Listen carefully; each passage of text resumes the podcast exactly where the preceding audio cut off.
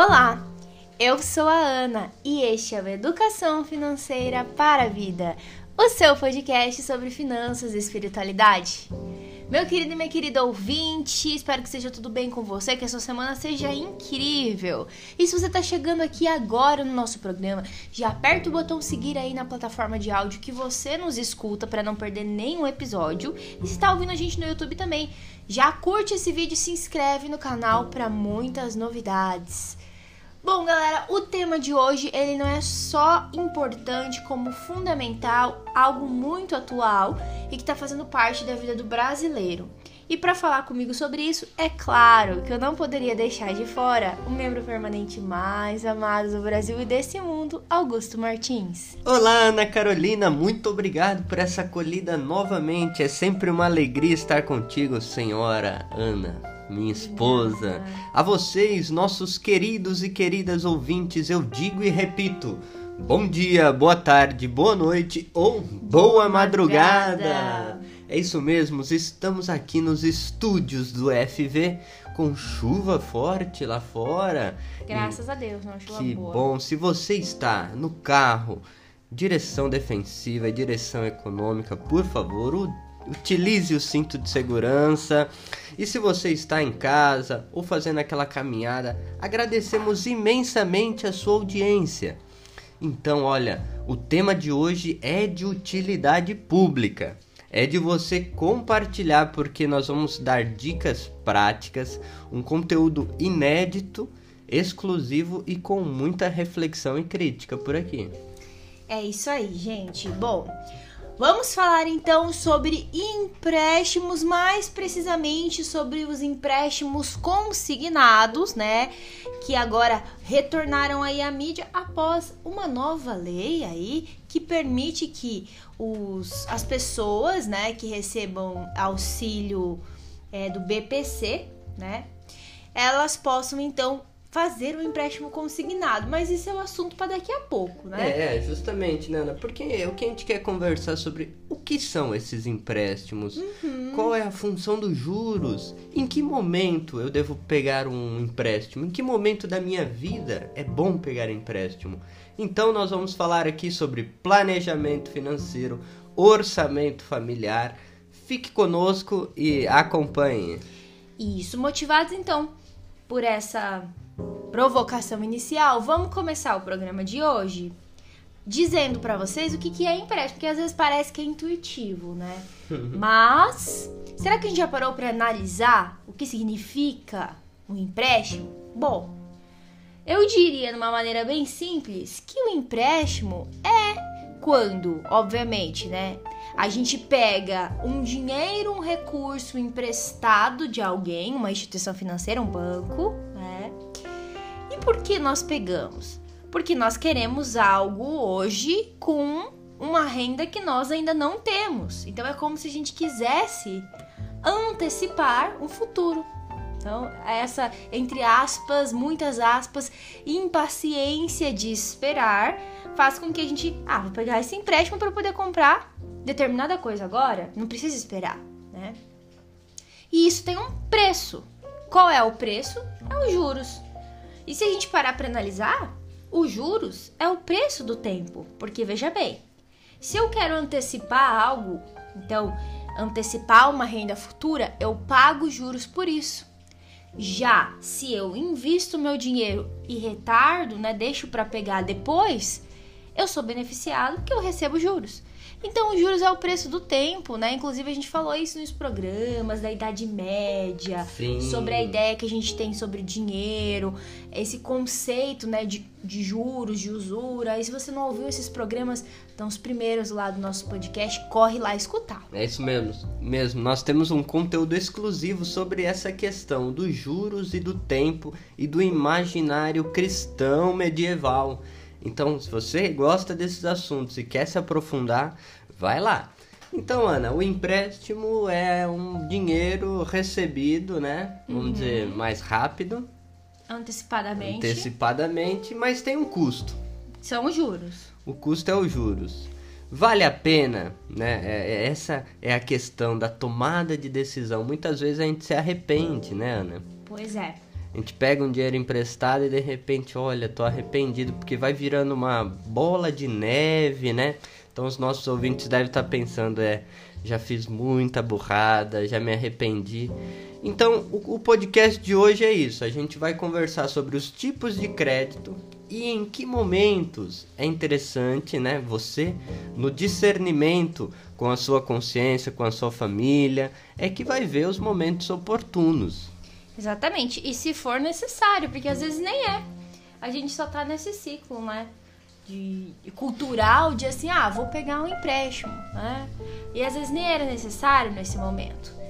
Mas antes da gente avançar no nosso debate, vamos falar um pouquinho, Augusto, sobre os tipos de crédito que existem, né? Isso eu acho que é bem legal, né? É, vamos começar aqui então com um empréstimo muito utilizado pelo brasileiro, que é o financiamento. Olha só, financiamentos em geral, né? O financiamento ele tem uma finalidade muito específica, que é você financiar, por exemplo, é, sua faculdade, um automóvel, um imóvel, tá? E aí o que acontece? Você precisa dizer para a instituição financeira que você está pegando, para que, que você está pegando essa renda, né? Nossa, ah, quero um financiamento, financiamento do quê, né? E o financiamento, quando a gente financia, por exemplo, um imóvel, a gente tem que ter isso em mente. A gente, na verdade, está financiando o dinheiro. Ah. Né? A gente está pegando um dinheiro emprestado. E a gente fica com esse bem em usufruto, ou seja, a gente tem o direito de usar esse bem enquanto está pagando. Por exemplo, uma casa, né? Mas essa casa não é sua até que você pague o último centavo daquele financiamento. Então você tem esse direito de usar, mas ela ainda é da instituição, certo? Porque na verdade o que você está pagando é pelo dinheiro que você pegou para fazer o financiamento. Por isso que diz que ah, se eu não pagar, o banco toma de mim, né? Essa ideia de tomar de mim é porque é dele, no fundo. Exato, Augusto. Só vai ser seu, né? Quando você pagar a última parcela. Ah, entendi. Tá, vamos dizer assim. Temos os empréstimos pessoais, que são os empréstimos livres. Então, você não precisa justificar para que, que você quer. Ah, simplesmente preciso de, sei lá, dois mil reais, tá? Você vai lá na instituição financeira e toma esse empréstimo. O empréstimo pessoal, além é, de você poder hoje pegar nos bancos, ele também aparece bastante nas lojas de departamento, né? Ah, eu já vi muita loja no centro aqui da cidade. Ah, Isso. Ah, pegue empréstimo, pegue, pegue, pegue dinheiro, pegue empréstimo. Assim, um apelo muito forte, né? Apelo forte. Quem tá passando ali, às vezes, né, por alguma necessidade ou precisando de uma, uma verbinha, né? Vai lá, ah, vou lá pegar um empréstimo. E aí une também, por exemplo, se você tá numa loja de roupas, aí você quer comprar aquelas roupas, não tem o um dinheiro, já une assim, dois, vamos chamar aqui gatilhos, né? Dois vieses comportamentais para você ir lá e ó, pegar o dinheiro, né? Temos o crédito rotativo do cartão, que às vezes a gente não identifica isso, né, como um empréstimo. Mas quando a gente não paga a, o valor integral, o valor cheio da fatura do cartão e paga só um pouquinho, paga uma parte, a gente entra no que a gente chama de rotativo. E é um empréstimo, na verdade, automático ali que você pode contratar. Quando você paga o mínimo, você contrata o um empréstimo, tá? Para parcelar a fatura do seu cartão de então, crédito. Então essas são as famosas maracutaias que o povo acha que ah, eu uso o rotativo do cartão, eu sou esperto, eu jogo para frente, vou para trás e pai, nunca pago inteiro. Então isso no fundo, sem saber ou inconscientemente a pessoa tá se colocando num empréstimo que pode ser muito perigoso, né? Pode. Muitas vezes as pessoas elas fazem uso do rotativo porque ela, olha, gente, pause aqui, né? Estagiária quer participar do programa de hoje, ela já veio aqui bater na porta. Vocês escutaram aí a participação dela, viu? É Penélope mandando beijo pros ouvintes. Eita, gente. Vamos lá. Tem pessoas que querem usar o rotativo porque o juro é menor do que você não pagar nada do cartão. Mas ainda assim são juros elevadíssimos. Então hum... tem que tomar cuidado. É, numa ordem crescente, né, Ana? O rotativo ele ele tá lá nas alturas, tá. né? Isso varia muito de instituição para instituição, de banco para banco, né, as taxas, mas são bem elevadas. Nós temos o crédito pré-aprovado, né? Um exemplo é o cheque, o cheque ou limite, né, da conta, cheque especial ou limite, como a gente conhece popularmente que é aquele que quando você abre uma conta no banco, ele já fica ali disponível, Hum. aparecendo ali na- no seu extrato pra você, uhul, posso usar quando eu É quiser. aquela tentação, né? Que, Aquela tentação. que de especial, vamos falar a verdade, Não tem né? nada. Deveria ser cheque perigoso, né? Porque os juros também são elevados. E aí a gente tem um tipo de crédito que também é perigoso porque parece atrativo demais, É, e- que é o consignado. é, é, falando né, sobre esses perigos, gatilhos financeiros, e é, e é perigoso porque ele parece inofensivo, né, Ana? Parece. Ele, vamos dizer assim, na ordem de, de mais barato Ele para é conseguir crédito, o consignado ele é o mais barato, não é? Ele é o mais barato, tá? Ele é o mais, entre aspas, fácil, porque assim, ele é descontado do seu pagamento. Então você não tem que ir lá e pagar um boleto, não tem que se preocupar em lembrar. E justamente por ter essa garantia do salário da pessoa, né? Aí o crédito é mais barato, tá? Por quê? Ele desconta dos juros a taxa de inadimplência, que é o fato de você não pagar o empréstimo. Entendi. Então a pessoa pensa, nossa, cara, esse empréstimo é milhões de bom. Por quê? Porque eu não preciso me preocupar com a data do pagamento, meu salário já vai vir descontado, a taxa de juros é baixa, nossa. E Augusto, sabe que é bem curioso uma coisa que, inclusive, os funcionários públicos, que eles têm uma estabilidade de renda, você sabia que, assim, é, de um- uma cultura, vamos chamar uma regra social, é apresentado o, o empréstimo consignado como um benefício de você ser um, um funcionário público? Ô, louco. Sim, é entendido socialmente como Ah. uau, eu sou funcionário público, além de eu ter um salário que assim costuma ser elevado, mais alto que nas empresas privadas, eu tenho meu concurso, eu tenho uma estabilidade e eu posso pegar consignados. Ah, eu já ouvi alguém falar assim, ah, eu tenho direito a pegar consignado, benefícios. Parece uma coisa assim, tipo, ex- exclusiva, Entendi. maravilhosa, sabe? Só que aos poucos, Ana, isso vai, parece, vai engessando as escolhas da pessoa, né? Porque assim, se o dinheiro é descontado ali direto, é bom para a instituição financeira, né? No caso, que não haverá inadimplência, é uma garantia para ela, porque vai descontar direto. Mas para a pessoa, chega um momento que pode ela se sentir engessada, né? Sim, porque justamente você não tem a possibilidade de negociar esse empréstimo, né? Se vamos supor que no momento da sua vida você tá com uma estrutura de gastos específica e depois essa estrutura de gastos ela muda. Vamos supor que você teve um filho, você tem mais despesas, você precisa de mais renda e a sua, o seu salário já está comprometido com aquele empréstimo consignado e você não tem como negociá-lo. Então quer dizer que não dá para fazer uma portabilidade do modelo de empréstimo? Não, se você fez um consignado, ele é consignado. A única coisa que pode ser feita no consignado é você fazer uma amortização. Ou seja, você juntar uma graninha considerável, chegar lá no banco e falar assim: olha, vim pagar um pouco mais o meu empréstimo. Aí eles fazem um recálculo ali do que sobrou e diminui um pouquinho o valor da parcela, tá? Mas mudar de tipo de empréstimo, porque o que é bem comum nas outras modalidades não é possível, tá? Então é, a gente tem que ficar bem ligado nesse sentido.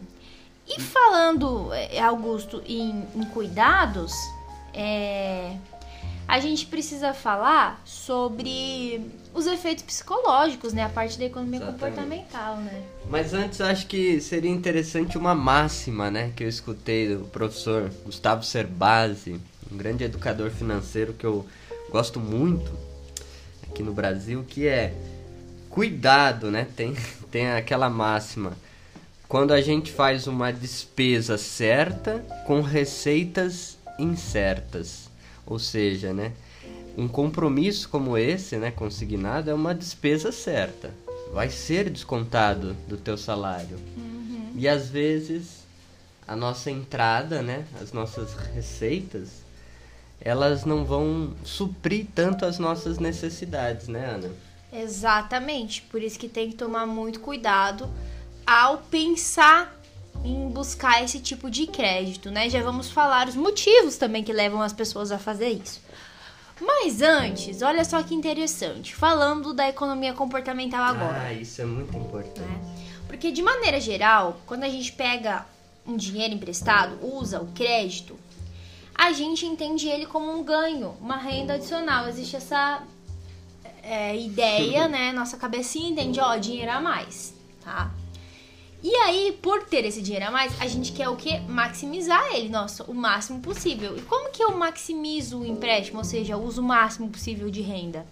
Pagando menos juros ou tendo parcelas menores. E aí é que o consignado ele parece ser é, uma grande vantagem nesse sentido. Aí se alia isso ao débito automático. É como se a nossa cabeça ela sorrisse, entendeu? No consignado. Ai, a parcelinha cabe no, no, no meu orçamento. Ai, os juros é pequeno. Ai, é débito automático, eu fico tranquila. Uh, maravilhoso, não vou ter trabalho, tá? É o famoso leão em pele de cordeiro, né, Ana? Sim. Porque acredito que também esse esse viés, né, vamos dizer assim, esse gatilho do ah, cabe no meu bolso, ah, os juros é pequeno. Ele faz com que a pessoa também seja levada a fazer vários consignados. Sim, é, é meio que a contabilidade mental, porque você olha esse dinheiro de uma maneira diferente, né? Então você trata ele diferente. E aí você pode fazer vários consignados, que é uma coisa bem comum, inclusive, infelizmente, entre aposentados, né, entre funcionários públicos também, certo? Bom, e aí tem uma outra coisa interessante, né?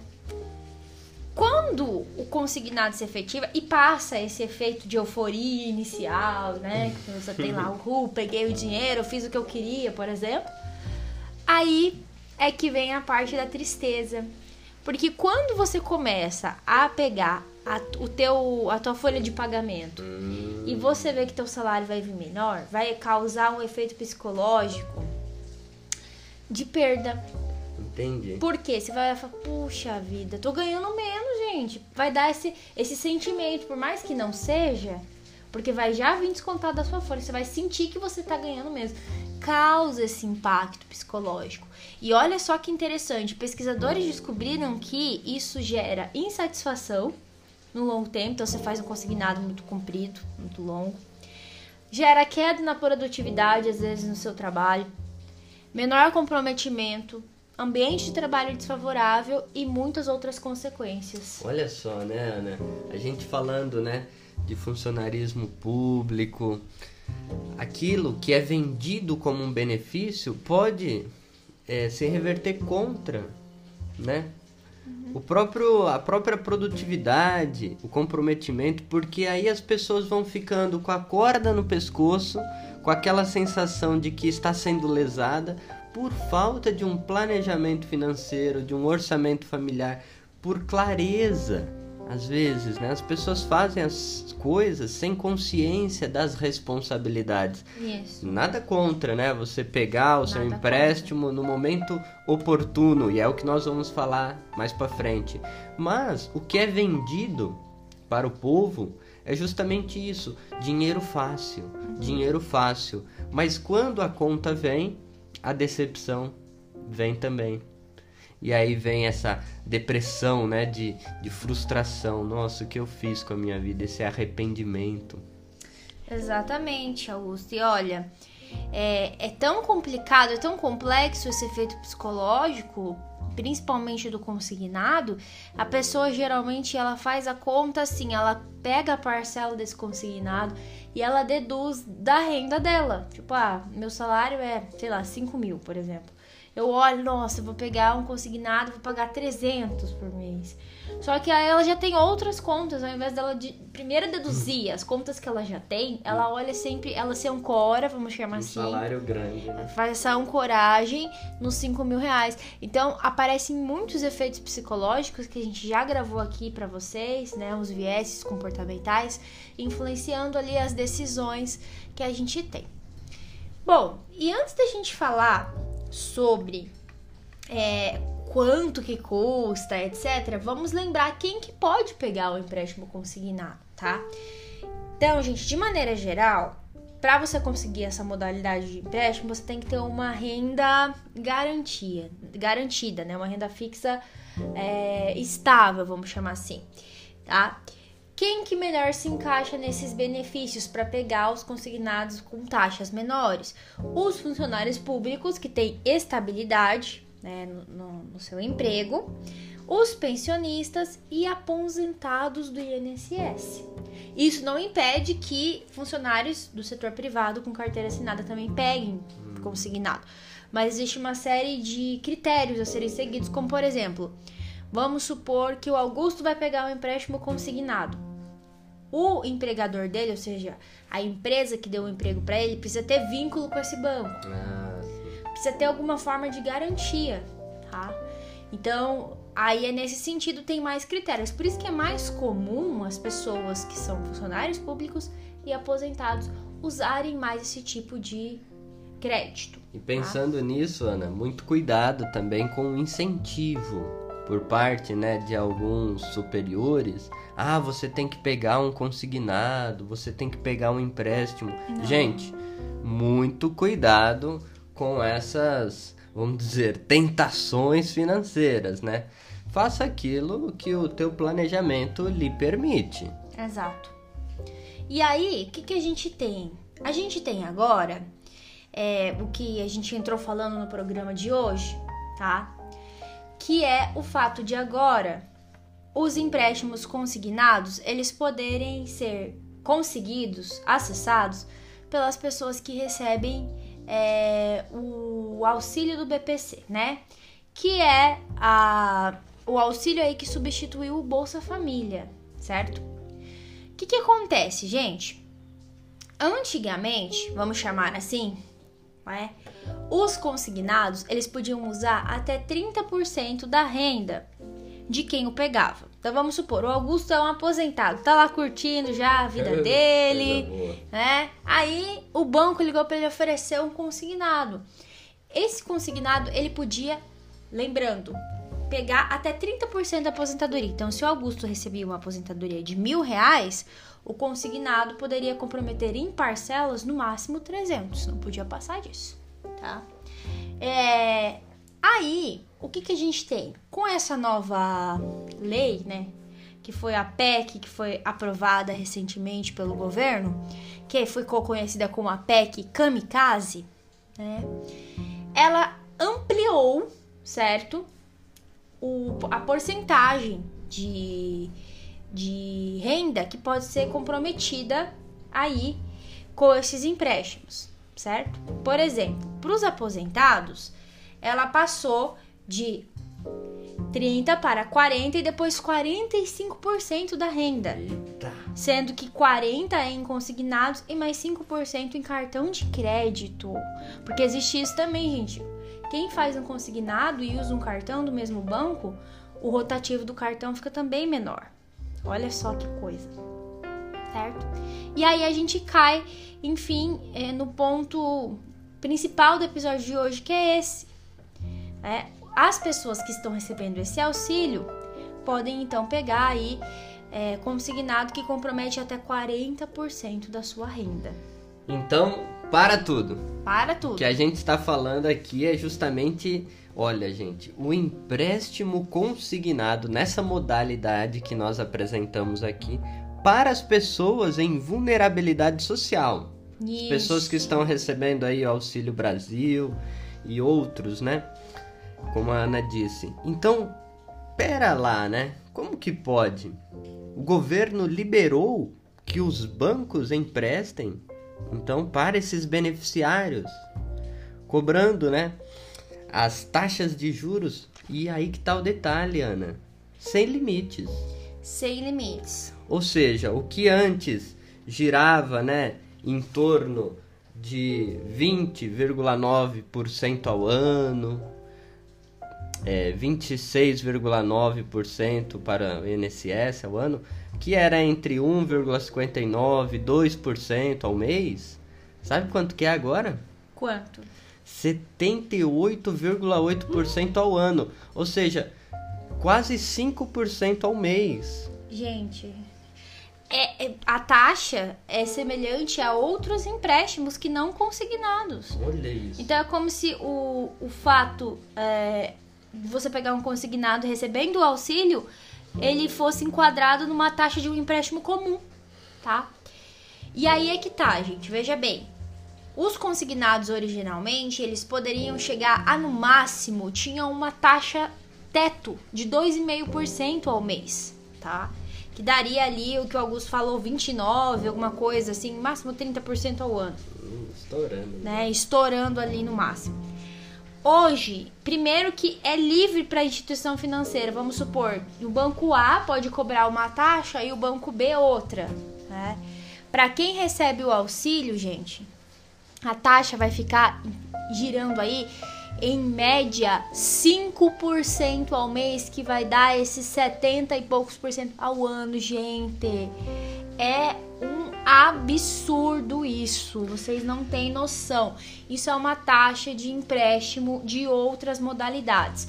E aí vocês vão se perguntar: primeiro, Ana, por que, que é tão mais caro esse consignado, né, para quem recebe os auxílios do governo? Porque esse auxílio, gente, ele não tem uma garantia, ele não é infinito. O governo sempre muda os critérios para dizer, ó, você vai continuar recebendo ou não. E aí que tá o problema. E aí é que tá o primeiro, o primeiro dos problemas, né, gente? Porque assim, vamos voltar um pouquinho atrás. Entre agosto e dezembro é, de- desse ano, o valor mínimo do benefício é, vai ser 600 reais. Era 400 até agosto. Agora vai ser 600. Então quer dizer que o máximo que uma família pode receber, né, uma pessoa, perdão, é 600 reais, tá? A pessoa pode simplesmente pegar um empréstimo de dois mil reais. Eita. Então, aí eu quero que vocês parem e analisem. Gente, uma pessoa que está precisando pegar 600 reais de benefício, qual é a situação financeira dessa pessoa? O que que 600 reais dá para fazer nesse momento que a gente está vivendo de inflação elevada, gente? É. Pensem. Aí é como se chegasse. Assim, eu, eu imagino o Silvio Santos, assim, sabe? Alguém muito legal que chega pra você e fala assim: Olha, você pode pegar dois mil reais e me, sei lá, pagar depois.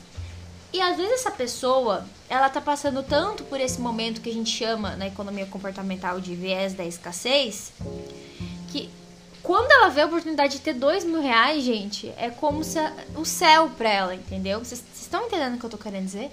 Ela vai poder pegar esse dinheiro e fazer coisas que ela tem vontade. E muitas vezes são julgados pela sociedade. Nossa, onde já se viu a pessoa receber esse auxílio e gastar com uma coisa tal? Mas, gente, imaginem a situação da pessoa. E aí o que acontece, o que pode acontecer, e é muito provável que aconteça, é a pessoa pegar esses dois mil reais e gastar ele muito rápido, porque aí entra o viés da contabilidade mental, um dinheiro que ela não esperava. É. Ela vai gastar de outra maneira e ela não tá errada. A gente não tá fazendo julgamento aqui. Esse dinheiro que ela não esperava é muito mais fácil gastar, Sim. né, Ana? E com coisas que ela não podia comprar com 600. Você entende? A vida, a gente já não tá fácil, não tá mil maravilhas. É. Vamos dizer que ali, segundo o DIESE, né, o Departamento Intersindical de Estatística e Estudo Socio Socioeconômico, esses 600 reais até daria, Ana, para se comprar uma alimentação mensal em 14 das 17 capitais que foram analisadas, né? Tem aqui as capitais. Ou seja, o auxílio serviria como auxílio Sim. para suprir ali alguma necessidade básica. Exato. Porém, aonde está a perversidade desse movimento do governo? O que você está dizendo é a ausência de educação financeira. Esse é o ponto central.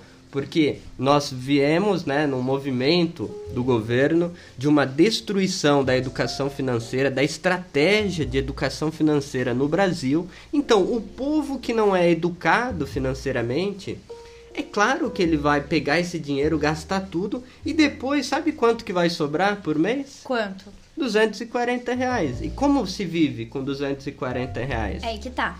É aí que tá, gente. Para quem aí então recebia os 400 sobra 240 e para os 600 vai sobrar quanto, Augusto? Ah, não, é para os 600 que vai sobrar, né, os 240. Tá certo. Gente, é, e sem falar, né, sem falar que assim, com essa PEC, o governo, ele simplesmente criou um estado de emergência para aumentar as despesas no ano eleitoral, para aumentar, subir, ultrapassar o teto de gastos que ele disse que tem, mas não tem.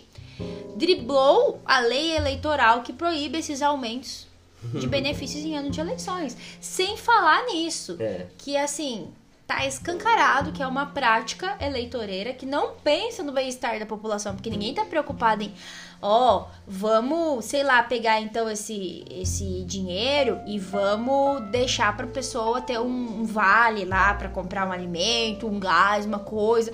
Não, gente. Não, ela vai poder fazer o que ela quiser. E aí, detalhe, 240 reais ela vai pegar só desse dinheiro. E você sabe, por exemplo, se ela pegar um empréstimo de dois mil reais, ela vai pagar no final aproximadamente 3.700 reais. Então, quem que se beneficia dessa PEC, desse consignado? É o povo brasileiro? Não, são os bancos, né, gente? São os bancos. No fundo, isso, Ana, a gente pode dizer que é uma transferência de renda, entre aspas, Sim, em benefício dos bancos. Numa linguagem assim, né, que a gente pode falar, é a institucionalização da agiotagem, né? exato. Dessa exploração predatória, né? Aproveitando esse consumismo compulsivo, essa deseducação, o governo com esse movimento, ele empurra a população mais vulnerável a uma deseducação, autodestruição, porque parece que o efeito de bem-estar, uma sensação, né, de nossa, estou ganhando uma renda extra, porém vai gerar dívidas impagáveis. Isso é também a engenharia do caos, Sim. dessa autodestruição do próprio povo, né? Gente, isso é uma idolatria do dinheiro. Isso vai acentuar ainda mais as desigualdades sociais. Esse movimento, né, para além de ajudar o povo pobre, tem, como a Ana falou, esse efeito eleitoreiro, né? Ah, o governo tá dando dinheiro para nós. Mas no fundo é em benefício dos, das grandes instituições financeiras. E detalhe, gente, é, o juro é livre, então, para o banco botar, e é dois anos o prazo máximo. Então, assim, quem garante que daqui dois anos a pessoa vai estar recebendo esse auxílio? né? Não, é como eu, eu tava vendo os conteúdos da Nath Finanças, que são muito bons, inclusive, ela falou, né? Por que que então, e era o que eu tava pensando ontem à noite antes de dormir. Por que que então o governo não, não fala e não se preocupa em uma renda básica universal, que é o que a gente discute lá na economia de Francisco? Não! Já que é pra quebrar o teto de gastos, aumenta o benefício das pessoas. Mas não, vai aumentar consignado. É. Porque o governo quer garantir o lado dele, tanto com as instituições financeiras, como com as pessoas. Isso, e você sabe, Ana, você tocou no assunto, relembrando, né, a economia de Francisco, da qual a gente faz parte, de educar para novas economias.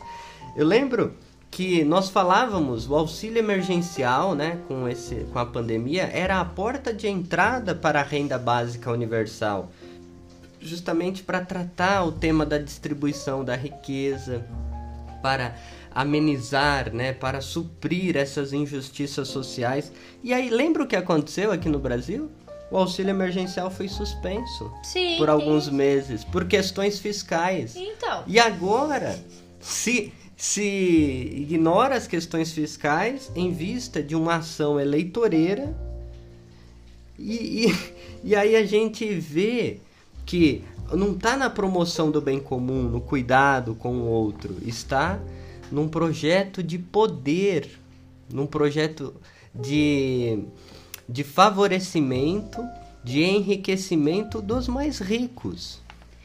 E aí, gente, vocês desculpem que eu fico muito nervosa com esse assunto, porque assim, é unânime entre os educadores financeiros que isso é um, um problema gigante que ao invés de resolver uma situação que a gente tem de pessoas que não têm emprego, não têm renda, que estão passando fome, vivem insegurança alimentar, a gente vai estar tá aumentando o endividamento de uma população que já está endividada. A gente não vê o governo fazendo políticas para garantir emprego, renda, nada disso, gente, nada. A gente não vê isso, né? E só citando uma coisa que eu lembrei agora que passou pela minha cabeça aqui, além desses empréstimos consignados, o governo agora também está liberando o empréstimo para os empresários, o Pronamp, né, conhecido assim. Gente, o Pronamp também está disponível e as taxas estão elevadíssimas. É uma taxa fixa mais Selic que a Selic está nas alturas, gente. Vocês estão entendendo? Os juros estão muito caros e as instituições financeiras, elas oferecem é o trabalho deles oferecer isso. A gente que tem que pensar se é o momento ou não. Vocês estão entendendo o que eu tô querendo dizer? Tá? Então, assim, é isso. É, é uma brutalidade isso aqui. É um, o caos instaurado. E, e, o que a gente tem que pensar sempre antes de pegar qualquer empréstimo na, na nossa vida, usar um, o crédito de alguma maneira, é para que, que eu tô usando isso? Primeiro, é necessário é para algo essencial, é para uma emergência, porque ninguém tá livre de uma emergência. É. E a população brasileira, a gente sabe que a gente fala, ó, tem que ter reserva de emergência, mas eu falo para vocês, gente. Hoje, para você construir uma reserva de emergência, vai, você vai ter que esticar o tempo, porque a renda da gente tá baixa, essa inflação tá pegando nosso dinheiro. Então, às vezes a pessoa precisa usar o crédito, né? Então você tem que usar com prudência, com inteligência.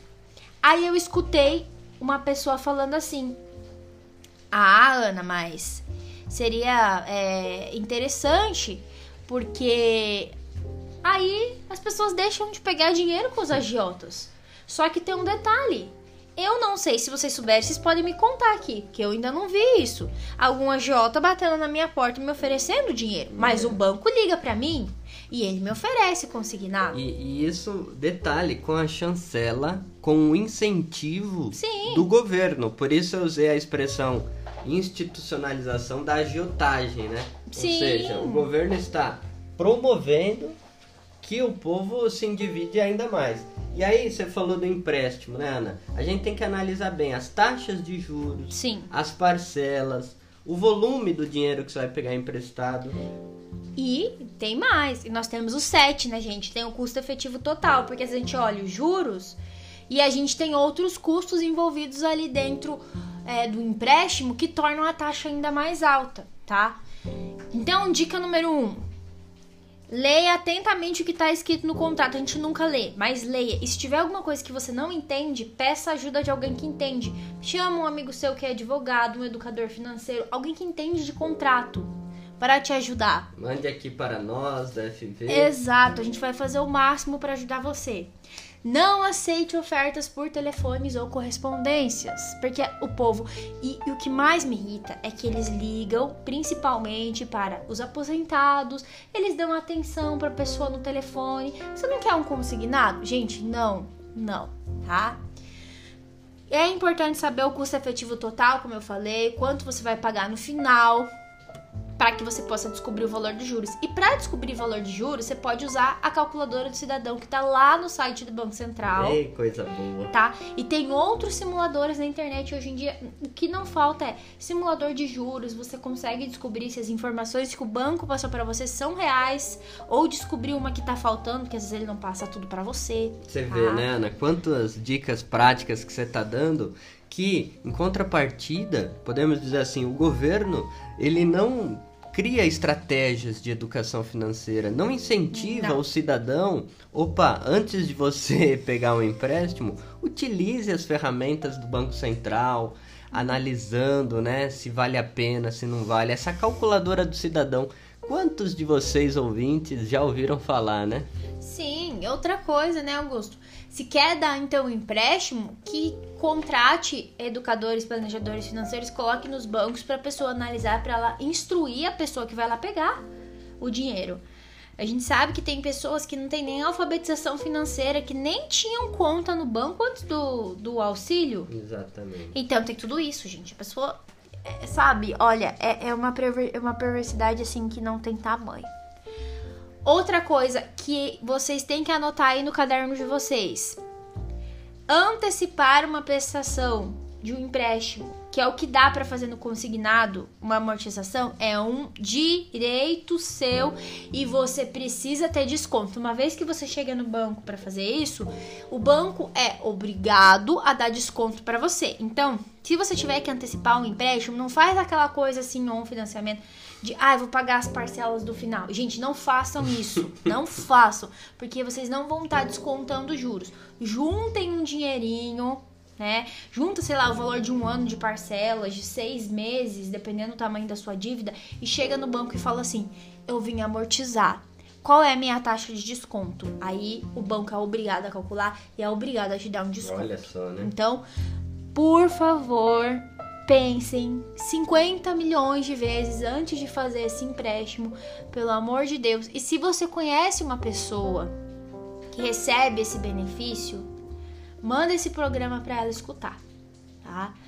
Não deixe que ela faça isso sem antes conversar, instruir, ver se tem outra maneira de ajudar essa pessoa se ela estiver passando essa necessidade, certo?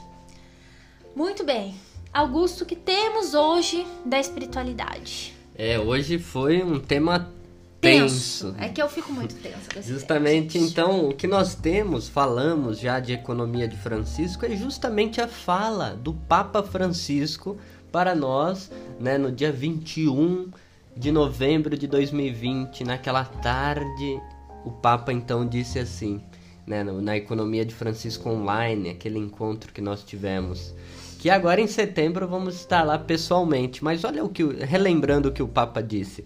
Neste sentido, muitos de vós terão a oportunidade de agir e influenciar as decisões macroeconômicas, nós diríamos também microeconômicas, onde está em jogo o destino de muitas nações. Estes cenários necessitam também de pessoas preparadas, prudentes como as serpentes e simples como as pombas, capazes de velar pelo desenvolvimento sustentável dos países evitando uma sujeição sufocante desses países a sistemas de crédito que, longe de promover o progresso, submetem as populações a mecanismo de maior pobreza, exclusão e dependência. Ó, aqui o Papa está falando do ponto de vista macroeconômico, sistemas de créditos que, ao invés de produzir progresso, promovem o que é a submissão das populações e mecanismos de pobreza, exclusão e dependência. E aí vem a máxima que o Papa diz: sozinhos, os sistemas de crédito são um caminho para a pobreza e a dependência. Parece que ele estava antecipando, né, o que ia acontecer aqui. É incrível, gente. E é justamente isso, né, Ana? Essa cultura do descartável, essa globalização da indiferença. E essa máxima a gente pode aplicar em nossa vida, né, Ana? Sozinho, os sistemas de crédito são um caminho para a pobreza e a dependência. Nossa, eu acho que a palavra é dependência, porque é ela que vai gerar essa pobreza. Porque você fica emaranhado na mão do sistema financeiro, com ele sugando o que você tem. Entende, gente? É isso. Né? E a educação financeira ela tem esse papel de mostrar para você o outro lado, né? o lado positivo disso. E aí, se a gente às vezes pensa assim, ah, eu não vou fazer educação financeira porque eu vou ficar engessado. Porque o educador financeiro vai me proibir de, de comprar o que eu quero e, e vai me mandar guardar todo o meu dinheiro.